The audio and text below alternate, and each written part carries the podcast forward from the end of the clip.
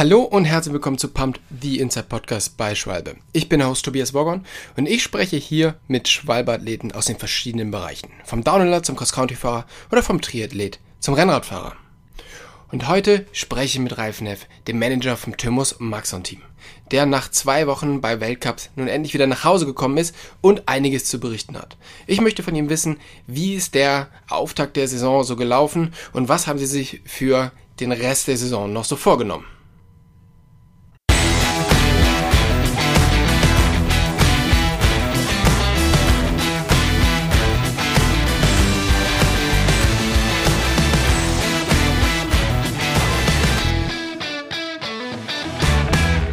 Hey Ralf, vielen, vielen Dank, dass du dir heute die Zeit nimmst, mit uns den Podcast aufzunehmen. Nach einem doch ähm, spannenden Wochenende bist du gut nach Hause gekommen und wo bist du gerade?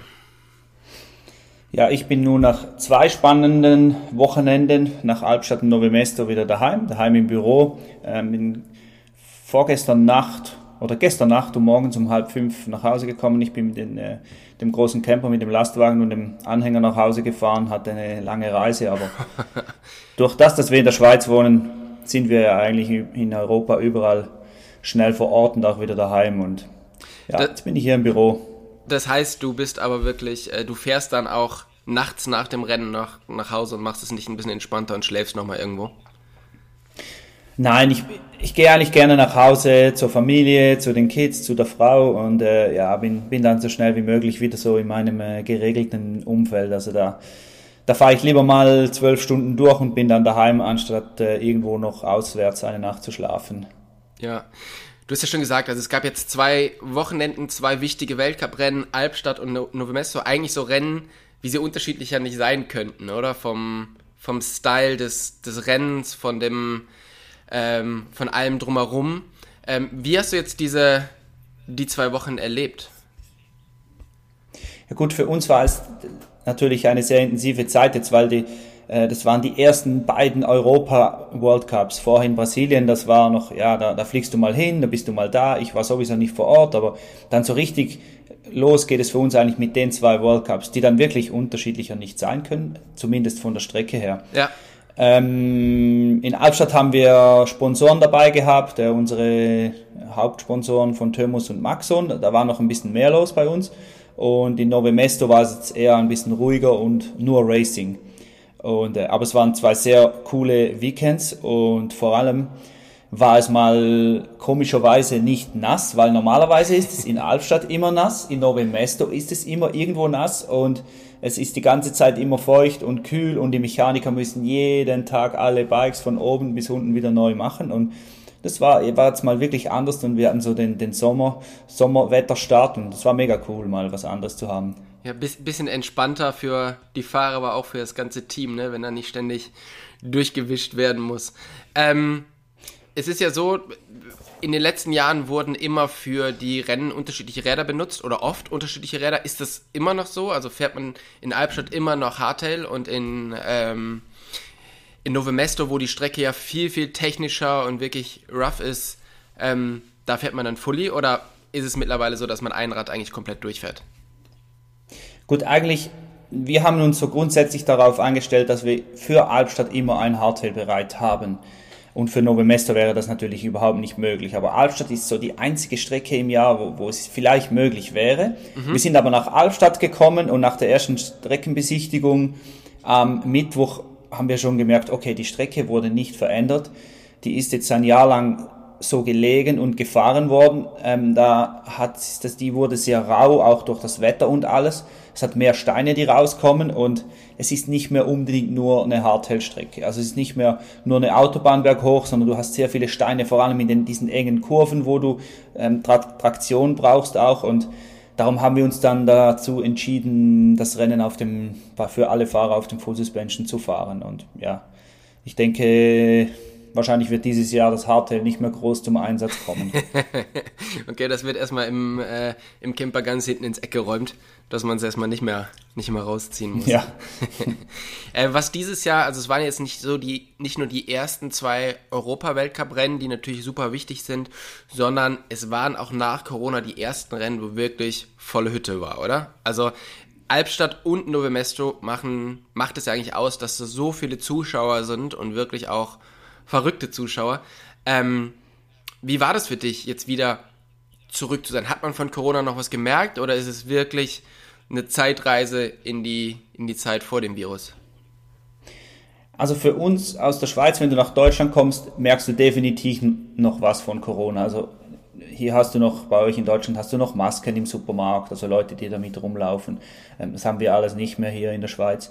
Und auch am Rennen, äh, es war immer so ein gewisser Abstand da von, von den Leuten. Ähm, es wurden Masken getragen von einigen und ähm, ich habe das Gefühl gehabt, es waren auch nicht ganz so viele Zuschauer wie sonst in Albstadt. Mhm. Aber in Novemesto dann wieder nichts. Also da war Corona, hat es noch nie gegeben. Äh, so viele Leute wie noch nie. Und für uns als Team ist es natürlich extrem schön, wenn wieder Fans da sind, wenn wieder eine Stimmung herrscht. Ähm, auf der anderen Seite als Teammanager ist es dann auch wieder schwieriger, zum Beispiel im Wald während dem Rennen zu den Athleten zu sprechen, irgendwo, weil es so ein Lärm war in Nove Mesto. Auf der ganzen Strecke hat es irgendwelche Fans gehabt mit Motorsägen und Sirenen und allem, was irgendwie Lärm macht. Mhm. Und dann ist es schwierig, eine Stelle zu finden, ähm, wo du den Athleten irgendwie motivierende Worte zurufen kannst, Informationen geben kannst ähm, oder irgendwelches taktische Sachen zurufen kannst.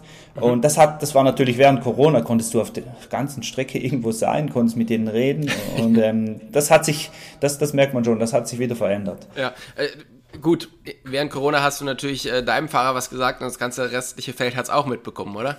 Das ist ja, jetzt. Zumindest die, die Schweizer Deutsch verstehen. Genau, ja, richtig. ähm, ja, was sind denn so Sachen, die du dann deinem Athleten sagst? Ja gut, als erstes natürlich die generellen Informationen, ähm, wo er liegt im Feld, ähm, auf welchem Rang. Wenn, wenn du jetzt zum Beispiel irgendwo bei 20 hinten bist, äh, dann sagst du mal so den Rang und den Abstand, was ist möglich noch, wie weit kannst du nach vorne kommen. Zum Beispiel ah, in 20, 20 Sekunden vor dir ist die Top 10 oder so, um zu motivieren. Mhm. Ähm, bei, bei Alessandra und Matt, wo es um die Podiums geht, ja, da informierst du natürlich etwas tiefer, ähm, ein bisschen taktische Sachen, nächste Runde attackieren oder halte ich jetzt mal noch zurück oder gehe geh immer als erster in den Downhill ähm, oder der sieht schlecht aus oder das und das ist noch möglich. Je nachdem, jetzt in Nove Mesto war wirklich so wenig Platz für das, mhm. da sind es dann wirklich nur so ein bisschen motivierende Zurufe. Okay.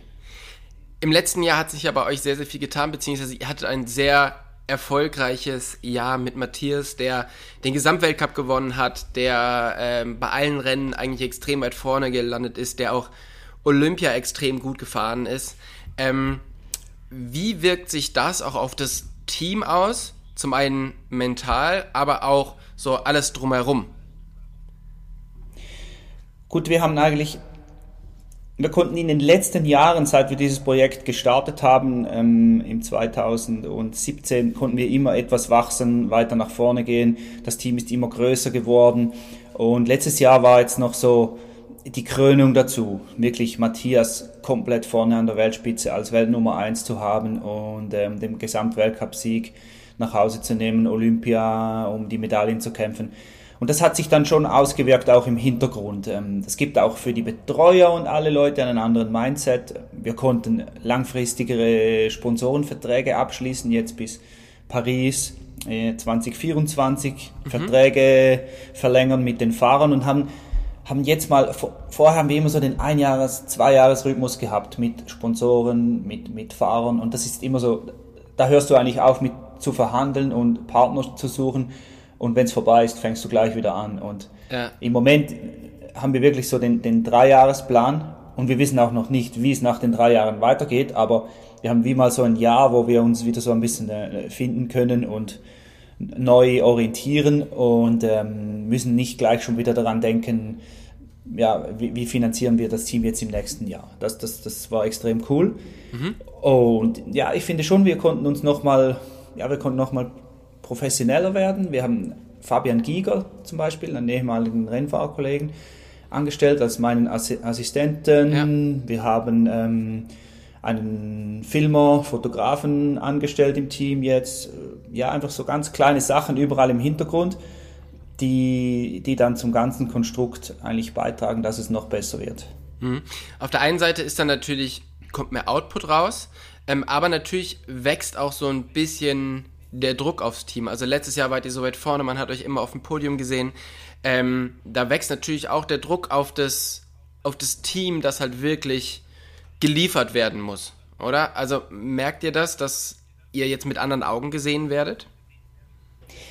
Auf der einen Seite natürlich schon, aber das sind ja unsere eigenen Ansprüche auch an uns. Ähm, auf der anderen Seite haben wir ein sehr spezielles ähm, Konstrukt. Wir haben keinen riesen Hauptsponsor, der irgendwie da groß Druck ausüben könnte, sondern wir haben sehr viele kleinere, die einen, äh, einen substanziellen, aber nicht allzu großen Anteil dazu beitragen.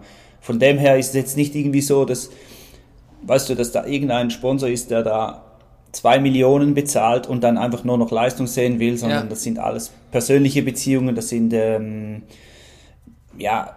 Aber ich meine, der, der Druck von Sponsoren ist ja der eine, den man ja irgendwie immer hat. Und natürlich, wenn man es auf mehrere Schultern verteilen kann, ist es halt schöner. Der Druck, den man aber von außen spürt, also von den Zuschauern, die halt irgendwie was erwartet, von den Fans, ähm, es ist natürlich so, als Top-Team vom letzten Jahr oder eine, eines der Top-Teams vom letzten Jahr, da muss natürlich dein Auftritt auch irgendwie noch professioneller werden, oder? Habt ihr da irgendwas geändert? Ja, das natürlich schon. Also wir haben da investiert, für die nächsten Jahre eine neue Expo aufgebaut, sind da größer geworden, zusammen mit unserem Nachwuchsteam und alles, ähm, das Design komplett angepasst. Aber der Druck, weißt du, der, auch wenn Druck von außen da ist, den größten Druck machst du dir immer selber am Schluss. Und ja. ich glaube, da musst du, ich bin jetzt so lange in dem Sport dabei und habe selber das erlebt als Athlet, wie es ist, ähm, wie halt auch manchmal so, ja, das, so Wellen durch, durch das Team gehen, oder? Dann hast du wieder mal, bist du komplett oben auf der Welle und dann bist du halt wieder mal ein bisschen weiter unten. Aber du musst das Ganze immer ein bisschen von außen auch betrachten und nicht nur von Rennen zu Rennen. Ähm, wenn ich jetzt nur die Resultate dieses Jahr nehme, ähm, dann muss ich sagen, oh, was ist jetzt passiert? Ach, das geht ja gar nicht mehr. Letztes Jahr haben wir, ähm, haben wir Weltcuprennen gewonnen, aber wenn ich es dann wieder ein bisschen realistisch betrachte, dann sehe ich, ah, okay, letztes Jahr haben wir die ersten zwei Weltcups auch nicht gewonnen, waren zwar mit dabei vorne, aber haben auch, da war eine Erkältung, da war das, da war das. Und, und, wenn ich es dann so sehe und übers Ganze betrachtet, sind wir eigentlich im Moment sehr erfolgreich unterwegs. Und ähm, zum, zumindest wenn wir sehen, dass Alessandra Keller wieder voll vorne dabei ist. Wir mhm. haben jetzt Vital Albin, der das erste Mal in die ersten zehn gefahren ist. Und auch wenn ich Matthias Leistung sehe, nach dem Winter, der nicht 100% optimal war für ihn, mhm. dann finde ich eigentlich, es, es, läuft sehr gut. Und ähm, eben am Schluss machst du dir den Druck selber. Und das, das, das ist mein Job, das auch immer ein bisschen zu relativieren im ganzen Team drin. Ja. Okay. Und du hast schon gesagt, in Brasilien warst du nicht dabei. Du hast einen, ähm, ja, einen Assistenten oder einen Co-Manager eingestellt. Ihr habt halt eine größere, eine größere Expo. Das heißt auch, ihr habt mehr Leute vor Ort. Es gibt viel mehr, was man hin und her managen muss. Ähm, bist du denn, also bedeutet das für dich deutlich mehr Büroarbeit, dass du halt wirklich so jetzt äh, überwiegend vorm Rechner sitzt? Oder hast du schon noch sehr viel, sehr viel Kontakt, beziehungsweise bist du halt immer, immer mit draußen? Was hat also sich letztes verändert? Jahr, also dass wir zusätzlich Leute angestellt haben, ist eigentlich, ähm, das ist wegen letztes, letztes Jahr war es für mich einfach zu viel dann irgendwann. Und dann merkst du auch, wenn ich nicht 100% dabei bin im Kopf oder, oder müde bin, dann kann ich auch nicht den gleichen Impact weitergeben an die Fahrer oder an das ganze Team. Mhm. Und darum haben wir eigentlich dann Fabian dazu genommen ins Team oder weil, weil es sich gerade einfach sehr gut ergeben hat und der eine Person ist, der da sehr gut reinpasst. Mhm. Und im Moment ist es eigentlich so, habe ich immer noch sehr viel Zeit vor dem Computer oder im Büro, aber ich habe wirklich auch wieder Zeit, wo ich aufs Rad kann. Also ich war im, im Winter, war ich zwei Monate lang in, in Südafrika mit der ganzen Familie, mhm. habe da ähm, normal im Büro gearbeitet, tagsüber und morgens früh und abends waren wir mit der Family ein bisschen auf dem Rad, haben irgendwas gemacht und so und habe da versucht, so ein bisschen runterzukommen, um, um mich selber auch wieder für die Saison vorzubereiten, für die ganzen Reisen, äh, für den Druck, der dann halt da ist, den ich abfedern muss und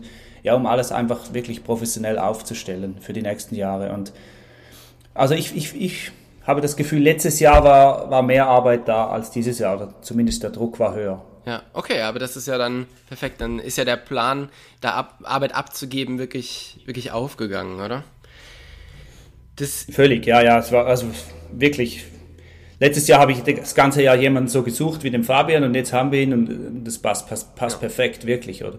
Weil es, es ist halt schon so, als Teammanager musst du auch wirklich wie der Fahrer voll zu 100% da sein, auch im Kopf. Und ähm, wenn du die ganze Woche noch vorher jeden Abend bis 10 Uhr irgendwo im Büro bist und Sachen organisierst, dann, dann kommst du müde ans Rennen, dann, dann spürst du das Team nicht gleich. Dann spüre ich nicht, wenn da irgendwas zwischen Mechanik und Fahrer nicht stimmt, dann, oder dann ist es mir vielleicht auch mal, mal egal. Und ähm, ja. ich finde, das ist so, äh, ja, das ist so mein Job oder auch vielleicht meine Stärke, dass wir eine sehr gute Stimmung haben im Team und, und so eine Atmosphäre, die, die dem Fahrer eigentlich auch ermöglicht, Top-Resultate zu bringen. Mhm. Und, und das langfristig, nicht nur für ein Wochenende. Und, und, und um das zu haben, musst du einfach auch irgendwo fit sein. Ja, ja, das ist doch, äh, das ist doch super, dass das so funktioniert. Und eben mit, mit Fabian hast du sicher einen, der auch die, die Athleten gut spüren kann und der ja selber weiß, was es bedeutet, Rennen zu fahren, oder? Genau, genau. Also Fabian war selber 20 Jahre dabei, war selber erfolgreich und ähm, arbeitet nebenbei neb noch bei seinem Onkel im Büro als mhm. äh, Treuhänder. Und für ihn ist es dann die perfekte Abwechslung. Wenn du, weißt du, wenn du so 20 Jahre voll dabei warst als Rennfahrer und du hörst dann auf und du sitzt dann einfach nur noch im Büro, also da, ja. da kriegst du Depressionen. Oder? Und für ihn ist es mega cool, ähm, ist er noch dabei, kann, kann reisen, ist, ist nach Brasilien gegangen und kommt zwischendurch noch aufs Rad, hat die ganzen Kontakte noch. Und ja, es ist einfach eine perfekte Ergänzung für alle. Ja. Im Cross Country ist es so, dass halt viele Rennen wie Albstadt Nove Mesto sind halt etablierte Rennen, da geht man jedes Jahr hin. Ähm, und hin und wieder wird mal so ein, wird mal so ein Versuch gemacht ähm, oder ist gewagt, woanders hinzugehen. Dieses Jahr war Brasilien mit dabei, ganz am Anfang des, des Jahres. Wie ist das für euch als Team, wenn so ein Rennen, eine komplett neue Strecke, ein Land weit, weit weg ähm, dazukommt? Ist das spannend oder ist das einfach mit so viel Arbeit verbunden, dass man sich denkt, boah, ein weiteres Rennen in Europa wäre schon schön gewesen? Nee, das ist natürlich schon sehr spannend für uns, auch vor allem, weil ja, in Brasilien haben wir Enrique Avancini, der da sehr viele Fans hat. Also wir wussten von Anfang an, da wird eine Riesenstimmung sein. Ähm, es kommt natürlich noch immer darauf an, wann so ein Rennen dann ist im Jahr. Jetzt im April war das für uns oder für unsere Vorbereitung, so wie wir die Saison planen, auch sehr früh. Und darum haben wir auch gesagt, okay, wir gehen nach Brasilien, wir gehen so kurz wie möglich dahin, wir machen keine Hitzeakklimatisierung, wir schauen, was wir da maximal rausholen können und haben uns auch so ein bisschen darauf eingestellt, dass es, dass es abenteuerlich wird. Mhm. Und unter dem Aspekt war es für alle ein Riesenerlebnis. Wir haben also ich eben, ich war nicht da, aber die Fahrer haben erzählt, wie schön es da war. Ich habe die Bilder gesehen von da, dann die Stimmung am Rennen. Das, das ist sehr speziell und das tut allen gut und das ist auch für den Sport natürlich cool, irgendwo mal auf, ja, auf einem anderen Platz auf der Erde noch zu sein, als nur in Albstadt und Novi Mesto zu fahren. Ja, würdest du dir wünschen, dass es mehr solche Rennen gibt an exotischeren Orten? Nicht unbedingt. Also es hat immer wieder mal Platz für sowas. Ähm, wenn es jetzt jedes Jahr dann im April ist, dann ist das so, dann ist das so okay. Aber wir können nicht natürlich jeden Monat irgendwo auf einem anderen Kontinenten Rennen fahren. Das, ich finde, das geht äh, nur schon nicht für die Fahrer, weil die sind dann irgendwo sonst kaputt, auch der ganze Staff und alles. Wenn du da die ganze Zeit Jetlag hast und nur am Umherreisen bist, das, das funktioniert nicht dann hast du da sehr hohe Kosten und es ist ja auch, ja, von unserem ganzen ähm, Fußabdruck, den wir hier auf dieser Erde hinterlassen, mit unserer ganzen Reisereise, ist ja auch ganz schlecht. Und ja. von dem her gesehen finde ich es okay, wenn wir das wieder einmal machen oder vielleicht auch nächstes Jahr nochmal. Aber ich begrüße es natürlich schon, wenn wir den Weltcup irgendwo bei acht, neun Rennen im Jahr haben, wenn wir ähm, die Rennen so planen, dass die Reisen so kurz wie möglich sind für alle, dass wir so Weltcup-Blocks haben und ja, das Ganze ein bisschen ausgewogen ist. Mhm. In Brasilien gab es, wie du schon gesagt hast, diese zwei, diese zwei ähm, Ideen. Also das eine war, ich gehe lange vorher hin, ich trainiere auf die Hitze, ich mache Akklimatisierung. Äh, ja, genau. Du hast es gesagt, ich kriege das Wort nicht zusammen. Äh, ich akklimatisiere mich. So, jetzt. Oder? Ja, Hitzeakklimatisation. genau, richtig. Ah ja, das ist äh, für einen äh, Dienstagmorgen ist das ein sehr schweres Wort. und ähm, ihr habt gesagt, ihr geht halt super kurzfristig. Ihr hattet da noch zusätzlich das Problem, dass ähm, ja, relativ wichtige Teile nicht angekommen sind, und zwar euer Gepäck und eure Fahrräder. Und es hat ein bisschen gedauert. Ähm, wie ist aber dieses Konzept für euch aufgegangen und habt ihr gemerkt, dass die, die sich länger dafür vorbereitet haben und dafür auch mehr in Kauf genommen haben, dass das besser für die funktioniert hat? Ja gut, das ist klar, oder wenn du natürlich vorher noch irgendwie am Cape Epic bist oder ja den ganzen März an, an der Wärme verbringst, dann ist es einfacher, so ein Rennen dann zu fahren. Dein Körper funktioniert besser und ähm, du bist da voll, voll schon in Form und das wollten wir aber nicht, weil die Saison ist lang und, und unser Ziel ist halt auch noch bei der WM top zu sein, voll mit dabei zu sein und nach Brasilien war eigentlich so ein kleines fünf, sechs Wochen Loch, bis der nächste World Cup kommt und die Athleten, die haben ja eine Form und die kannst du nicht das ganze Jahr überhalten. Und wenn du da schon mit komplett allem, was du hast, in die Saison startet, startest, kann es sein, dass du in Leogang schon eigentlich für diese für die Saison durch bist, dass du eigentlich ja keine Leistung mehr bringst, du, kann, du hast keine Zeit mehr, dich zu erholen, wenn es dann im, im Sommer Schlag auf Schlag geht. Und für uns ist es da wirklich so jetzt aufgegangen damit. Äh, ja, wenn es wir, wir, haben zwar keine Podiums dann gehabt in Brasilien, aber wir, wir, wussten das, oder wir gehen dahin, wir machen das, wir holen uns eine gute Startposition für Albstadt, wir holen, wir nehmen die Punkte mit. Und wenn wir noch irgendwo das Glück haben, dann landen wir dann schon vorne, weil die Qualitäten ja. haben unsere Fahrer ja. Und für uns ist das so aufgegangen. Ähm, nächstes Jahr würden wir vielleicht auch eine andere Fluglinie wählen. Äh, über Paris ist immer sehr schwierig. Ja. Ähm, sind auch ein bisschen ein Risiko eingegangen. Aber ja, wir haben daraus gelernt und ähm, ja, wir sind jetzt gespannt natürlich, ob Brasilien nächstes Jahr wieder im World Cup Kalender ist. Mhm. Ich meine, es ist ja auch so, der Athlet trainiert natürlich zu Hause oder im Umfeld, was er kennt. Jedes Team hat hier so ein bisschen eine Base. Ähm, da trainiert er halt einfach auch besser, oder? Und wenn man dann sehr viel Zeit in Brasilien verbringt, gibt es halt die Möglichkeit, dass man dort einfach nicht so gut trainieren kann wie zu Hause und dass sich das dann wirklich auf die, ähm, ja, auf die ganze Saison und vor allem hinten raus auswirkt, oder? Ja, es ist das dann, dann so alles zusammen, oder? Du, wenn du natürlich da voll mit Form hinreist und, und alles schon machst für das Rennen, dann ist einfach die ganze Anspannung auch schon sehr hoch vorher. Du bist wieder eine Woche mehr weg ähm, von zu Hause. Also wenn du da richtig anklimatisieren willst, musst du mindestens zehn Tage bis zwei Wochen vorher da sein. Dann war da noch so ein Vorbereitungsrennen auf der Strecke eine Woche vorher. Also willst du noch vor, noch früher da sein, dass du das auch noch mitnehmen kannst. Und ja, ja eben, dann, dann ist so die ganzen Ressourcen, die du halt hast als Athlet, wir wollen die halt ähm, ja so wenig wie möglich irgendwie in, in Anspruch nehmen und wirklich dahin gehen als Abenteuer, das Rennen fahren, mitnehmen, was es gibt, nach Hause gehen und wirklich dann total frisch in Albstadt in die Saison starten. So, so war ein bisschen das hm. Ziel von uns. Ja, und das ähm, ist ja auch so, eben bei der einen wusstet ihr, dass ihr, dass ihr wahrscheinlich nicht ganz, ganz vorne reinfahrt. In Albstadt hattet ihr ein bisschen technisches ähm, technisches Pech, aber man merkt ja, dass sowohl Alexandra wie auch äh, Matthias einfach immer weiter nach vorne fahren. Was erwartest du dir noch für die Saison? Gut, unser Ziel ist eigentlich immer, dass wir die Athleten ähm, Alessandra und Matthias, dass sie um die Podiumplätze mitkämpfen können. Dazu haben sie die, die Voraussetzungen, das wissen sie. Und ähm, wenn, sie, wenn du dann mal in den Top 5 fährst, dann siehst du wie in, wie in Albstadt und wie Noe Mesto, auch wenn du da in der Spitzengruppe dabei bist, dann ist in der letzten Runde eigentlich alles möglich. Also du mhm. wusstest ja in Albstadt und ähm, in, also in Albstadt wusstest du, weil der Pitcock schon weg war, aber in Nove Mesto zum Beispiel wusstest du nicht in der letzten Runde, wer gewinnt das Rennen. Mhm. Und wenn du dann da um die Podiumsplätze mitfährst, dann ist alles offen, alles möglich. Und für uns hat sich wirklich jetzt auch ausgezahlt. Wir haben gesehen, Brasilien okay. Und dann in Albstadt waren alle eigentlich schon viel besser drauf. Dann Vital noch ähm, in Nove Mesto in den Top 10. Und unser Plan scheint zumindest bis jetzt ähm, aufzugehen. Ich, wir glauben an den. Und das Ziel ist schon, dass wir da noch World Cup-Platzierungen, Siege einfahren können. Und dann, dann, kommt die WM. Ähm, und die WM ist immer das Highlight ähm, jeder Saison. Wir gehen nach Leché, das ist knapp 45 Minuten von der Schweizer Grenze.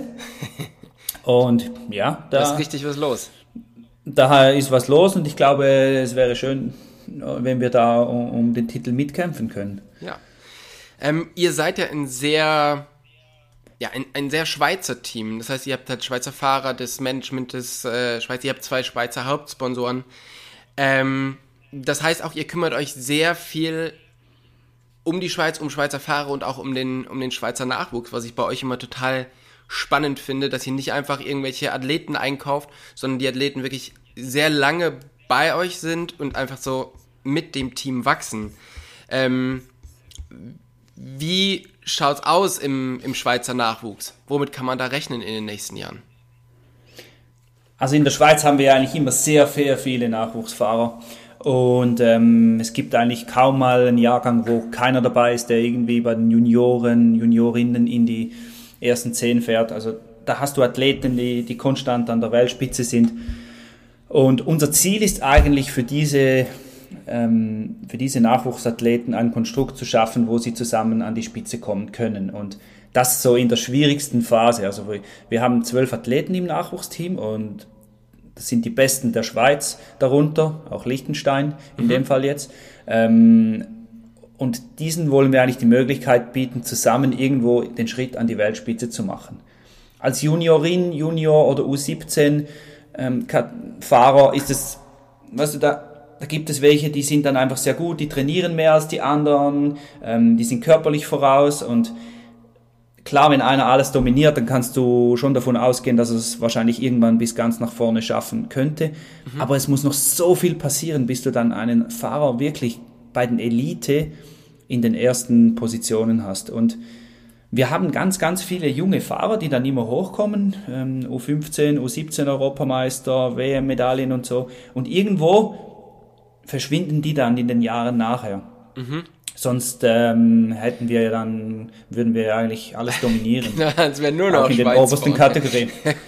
Und unser Ziel ist wirklich da so eine, ja, so ein Konstrukt zu haben, wo die zusammen auch irgendwie dann den Schritt machen können, Spaß am Ganzen haben können und auch so das soziale Umfeld dazu. Ja, aber wo, woran, woran liegt das, dass diese Athleten dann verschwinden? Einfach weil es leistungsmäßig dann doch nicht mehr ausreicht oder weil so ein bisschen der Spaß verloren geht? ich glaube, alles zusammen, oder? Du hast dann einen Athleten, der ist dann, äh, der kommt dann so richtig ins Leben, fängt an selbstständig zu werden, kann machen und tun, was er will. Ähm, dann wird das soziale Umfeld, Kollegen, Freunde äh, und so weiter auf einmal viel wichtiger als die Familie, die vorher immer dabei war. Mhm. Das, ist, das sind dann Bedürfnisse der Athleten, die wollen dann auch irgendwas erleben, die wollen ja dann nicht nur am Sonntag für eine Stunde Rennen fahren, ihr ganzes Leben investieren, und dann hast du aber auch Athleten, die dann falsch betreut sind, zu viel trainieren, ähm, Raubbau am Körper betreiben, nicht richtig essen, sich, richtig, nicht, sich nicht richtig ernähren und da gehen dann immer wieder wirklich Top-Talente verloren, die, die einfach irgendeinen Fehler machen, um die sich dann niemand kümmert, die fallen dann irgendwie in ein Loch, dann sind die Resultate nicht mehr da. Und wenn du dich halt gewohnt bist, dass du immer einer der Besten bist und bist dann halt vielleicht mal ein Jahr lang nur noch die Nummer 25 der Welt, dann ist es ganz schwierig, mental auch damit umzugehen, die Motivation zu halten. Dann kommt der Druck, dann sind da die Eltern, die alles investiert haben, bis zu dem Moment ähm, für den jungen Fahrer oder die junge Fahrerin. Und dann geht es auf einmal nicht mehr, dann wissen auch die Eltern nicht, wie mit dem umgehen. Und wir versuchen da wirklich so, eine, so ein Umfeld zu schaffen, wo, ja, wo auch Leute da sind für diese Probleme, wo wir den Athleten helfen können, um einfach zusammen äh, mit ihnen an die Weltspitze zu kommen. Und schlussendlich haben wir natürlich auch das Ziel als Schweizer Team, dass, dass wir da Alessandra und Matt irgendwann äh, in den nächsten Jahren dass da Junge kommen, die mit ihnen an der Weltspitze mitfahren. Wenn der Matthias mal aufhört in fünf bis zehn Jahren, er will mindestens noch so lange fahren, sagt er immer, dann brauchen wir, ja, dann, dann brauchen wir das auch, um unser Konstrukt aufrechtzuerhalten. Und äh, ja, ich finde das eine sehr coole Sache und persönlich habe ich halt einfach auch extrem Freude daran, wenn ich sehe, ja, wie die einfach, wie sie die Stimmung da ist in dem Team, wie cool es ist, die Jungen unter, die Jungen und Mädels untereinander und wie die motiviert sind, ähm, sich freuen, dass sie da dabei sind, stolz sind auf das Ganze. Und ja, ich hoffe, wir können da ja, hm. Zeichen setzen für die Zukunft. Gerade Matthias hat in den letzten Jahren immer wieder extrem viel dazugelernt und ist mittlerweile ja wirklich ein kompletter Fahrer, also der halt einfach sehr, sehr viele gute Sachen miteinander verbindet. Aber das war ja nicht von Anfang an so, sondern er hat sich ja auch so ein bisschen an die Weltspitze kämpfen müssen. Äh, wie wichtig ist das für die, für die Nachwuchstalente, mit ihm in Kontakt zu kommen und eben auch von seinen Fehlern, die er gemacht hat und dann, was er daraus gelernt hat, ähm, auch zu profitieren? Ja gut, das ist natürlich sehr wichtig, dass wir da im ganzen Konstrukt drin ähm, Vorbilder wie Matthias, Vital, Alessandra ähm, haben und auch, weißt du, die, die Athleten sehen dann, dass es ja funktioniert, an die Weltspitze zu kommen. Ähm, sie sehen, da gibt es Leute, die haben das schon gemacht, sie können sich austauschen mit denen, aber das sind ja nicht dann nur die Athleten, da ist ja dann auch der Physiotherapeut dabei, der, der dann auch mit den Nachwuchsathleten redet, der ja auch weiß, wie es, wie es geht, was, was, wo er helfen kann. Da sind dann die Mechaniker dabei, die im Austausch sind mit den Mechanikern ähm, der Youngstars-Fahrer und, und, so weiter. Das ist so das ganze Konstrukt, das natürlich ähm, zusammen irgendwie Erfahrungen austauschen kann. Mhm. Und das, äh, ja, das supportet natürlich auch extrem und gibt halt so, ja, gibt den jungen Fahrern natürlich Aufwind. Ne? Was, ich, was ich mich immer frage, ist in der Schweiz, ihr habt ähm, sehr, sehr viele Top-Athleten, ihr habt aber einen Schweizer, mit dem du auch schon gefahren bist, der eigentlich wirklich ganz oben raussticht, Nino, Nino Schurter. Ähm, ist es für die Schweiz gut, weil es halt den Sport pusht und man sieht, da ist jemand an der Spitze? Oder ist es eher kontraproduktiv, weil es immer der gleiche ist, der, oder meistens der gleiche ist, der dann am Ende äh, den Weltmeistertitel holt? Ähm, und man irgendwie so das Gefühl hat, ja, selbst wenn ich eine super Saison habe, so, so, so ganz richtig an ihm vorbei kommt man vielleicht doch nicht.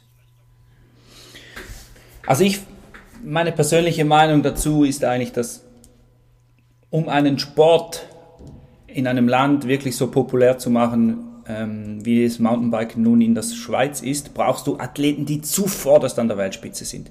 Mhm. Und dazu, dazu haben wir immer Athleten gehabt in der Schweiz. Also es hat angefangen mit äh, Thomas Frischknecht, Christoph Sauser, ähm, dann mit mir, Florian Vogel, dann ist Nino gekommen und das war schon mal so das Wichtigste. Und dann dann hast du mal einen Sport, der dann in die Medien kommt, der irgendwie Popularität gewinnt, der auch wichtig wird. Dann hast du da, durch das hast du wieder junge Athleten mehr, die, die damit anfangen. Und wenn du dann der, der Beste sein willst der Welt, dann musst du halt deine Leute im eigenen Land schlagen. Und ähm, das pusht natürlich das Level der Fahrer. Und das war auch für Matthias eigentlich das Wichtigste, dass er es geschafft hat, ähm, mit, mit 30 Jahren dann komplett an der Weltspitze zu sein und die Nummer 1 zu sein, weil einfach jedes Wochenende oder immer wenn in der Schweiz ein Rennen war, musst du dich mit, mit den Besten auf der Welt messen ja. und kannst dich damit, kannst dich dann halt auch verbessern und noch, nochmals verbessern und ich glaube, es ist überhaupt kein Nachteil. Ähm, es ist ja schön, wenn ein Athlet so erfolgreich sein kann wie Nino und das Ganze auch so dominiert.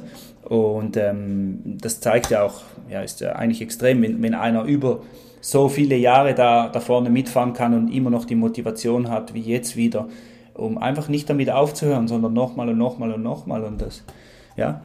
Und wenn du den schlägst, dann weißt du wenigstens, ähm, ja. dann bist du wirklich die Nummer eins der Welt und nicht einfach nur die Nummer eins in deinem Land, was, was dir ja schlussendlich im internationalen Sport sehr wenig bringt. Wenn du irgendwie die Nummer eins in deinem Land bist, aber trotzdem nur die Nummer 15 der Welt, ja. ja. kannst du vielleicht an Olympia dabei sein, aber auch da wirst du vielleicht knapp das Diplom holen, aber mehr nicht. Und das ist ja nicht das Ziel eines Profisportlers. Ja.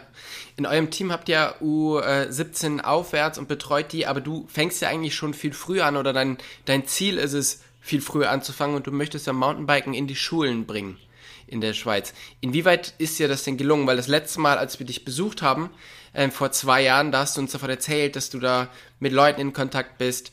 Wie weit bist du da gekommen? Ja gut, das ist, äh, da bin ja nicht nur ich, der, der das möchte. Wir finden es einfach ähm, wichtig, dass das Fahrradfahren in der Schule wieder gelernt wird. Ähm, mhm. Fahrradfahren wird auch in Zukunft ähm, sehr wichtig sein mit der ganzen E-Mobilität, äh, mit E-Bikes. Ähm, die Leute müssen Fahrrad fahren können. Und in der Schule ist es halt so, wenn du das irgendwo im Schulsport integrieren kannst, dann kriegst du nachher ganz viele Junge, die dann vielleicht mal irgendwo in einen Club gehen, da mitmachen im Clubtraining und dann kommen sie wieder irgendwo an ein Rennen und das gibt dann halt einen viel größeren Topf an Nachwuchsfahrern. Mhm. Und du findest dann halt da die Besten daraus. Und ich selber arbeite ja an einer Sportschule bei uns in Kreuzlingen, mhm. Talentcampus, und bin da, bin da Trainer für, für Topathleten der Schweiz von ja, U, U15 bis U19. Mhm. Und, aber wir haben noch ein anderes Projekt jetzt hier bei, in der Schweiz mit Bike Control, wo Swiss Cycling das eigentlich organisiert, dass Bike Control gehen äh, qualifizierte Trainer gehen an Schulen und bringen den Kindern das Fahrradfahren bei. Und ich finde das eine mega coole Sache, dass neben Fußball und was es alles sonst noch gibt im Schulsport halt auch Mountainbiken da angeboten wird. Mhm. Ja, auf alle Fälle. Und es ist eben so schön zu sehen, wie wichtig der Sport in der, in der Schweiz ist und wie sehr der halt auch überall gelebt wird. Ne? Ihr habt drei Rennen des, des Jahres hinter euch, einige kommen noch. Wie geht's jetzt die nächsten Wochen für dich weiter? Gut, im Moment haben wir jetzt kurz drei Wochen Pause bis zur Schweizer Meisterschaft. Und dann geht's aber gleich weiter mit dem ersten Weltcup in, in, in oder mit dem nächsten Weltcup in Leogang und dann haben wir Lenzer Heide, Andorra und dann die Amerika-Weltcups. Also jetzt geht es Schlag auf Schlag und äh, du hast vielleicht zwischendrin so ein, zwei Mal kurz Zeit, um, um durchzuatmen. Aber mhm. wir stehen jetzt mitten in der Saison und so immer so im Mai, wenn du die ersten zwei Weltcuprennen durch hast, weißt du, äh, jetzt bist du eigentlich Anfang der Saison, aber jetzt ist jetzt jetzt geht's schwupp und dann ist, ist alles einfach schon wieder durch und vorbei, oder? Ja. Und äh, du hast die Hälfte der Saison schon durch. Und dann, wenn die Hälfte der Saison durch ist, dann, ja, dann geht es nicht lang und dann ist schon, schon wieder September und wir, wir stehen schon wieder nach der Saison. Ja. Daher, ähm, ja, im Moment atmen wir kurz durch, das ganze Team. Mechaniker sind kurz in den Ferien, die Fahrer haben sich zurückgezogen in, nach Hause, machen Trainingslager mit der Nationalmannschaft für Technik und dann in drei Wochen äh, für uns auch eines, ein sehr wichtiges Rennen, die Schweizer Meisterschaft. Mhm. Sehr gut. Ralf, vielen, vielen Dank für deine Zeit. Ich wünsche euch alles Gute für den, für den Rest dieser Saison und äh, hoffe, wir hören uns dann demnächst wieder und du berichtest davon, wie gut die zweite Hälfte der Saison gelaufen ist. Hoffentlich, es wäre cool. Danke dir vielmals, Tobi. Also, tschüss, ciao, ciao. Bis bald, tschüss.